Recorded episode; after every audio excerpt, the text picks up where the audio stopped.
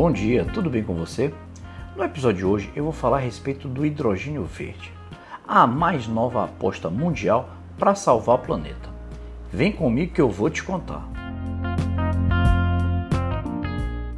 A descarbonização do planeta até 2050 é uma prioridade mundial. Eu não sei se você sabe disso. É aí que aparece o hidrogênio verde como a maior aposta para salvar o planeta.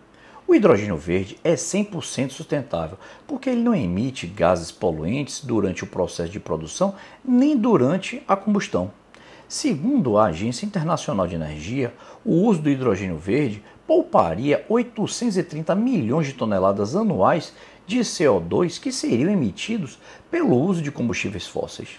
Mas muito além do enorme potencial exportador, a produção de hidrogênio verde permite a descarbonização de setores que hoje dependem quase que exclusivamente de combustíveis fósseis, como a indústria química, a siderúrgica, o transporte de cargas, que respondem por emissões intensivas de gases de efeito estufa.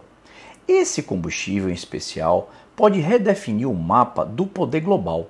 E o Brasil pode ser um dos maiores líderes da geografia energética do mundo pós-petróleo. Isso porque poucos países têm ali a sorte de estarem sentados em cima de grandes reservas de petróleo e gás natural. No entanto, o hidrogênio é um elemento químico que mais existe na natureza. E isso aí equilibra as forças a nível mundial. Mas para que o hidrogênio é, seja verde, precisa ser produzido a partir de fontes renováveis.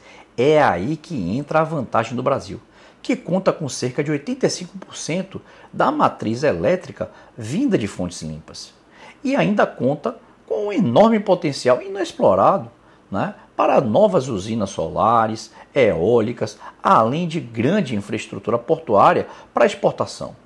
A Comissão Europeia anunciou o plano com o objetivo de reduzir a enorme dependência da matriz energética europeia de combustíveis fósseis, aumentando o volume projetado de importação de hidrogênio verde e derivados para 2030 e criou a aceleradora de hidrogênio, com o foco em estabelecer parcerias internacionais para aumentar a oferta de hidrogênio verde no continente europeu.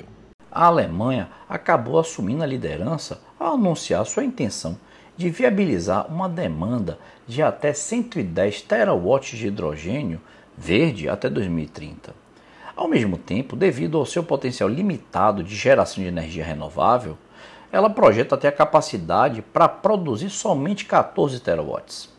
Por conta dessa limitação, a Alemanha já estruturou um mecanismo de fomento chamado H2 Global, encabeçado por mais de 20 empresas, incluindo algumas que estão presentes aqui no Brasil, como a Siemens, a Thyssen e a Linde. Para o Brasil, que tem um dos maiores potenciais de geração de energia renovável do mundo, as oportunidades são enormes. Iniciativas de hubs de produção de hidrogênio verde começaram a surgir nos portos de Pecém lá no Ceará, Suape, Pernambuco, Rio Grande lá no Rio Grande do Sul. Mas essas iniciativas, elas com certeza são um bom ponto de partida, mas ainda são muito tímidas em comparação com o que o mundo espera de um gigante como o Brasil.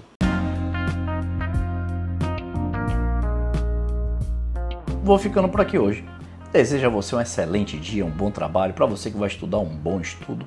E até amanhã, como sempre, às 7 da manhã, aqui no seu programa Conversa com Gaban. Um forte abraço, fui!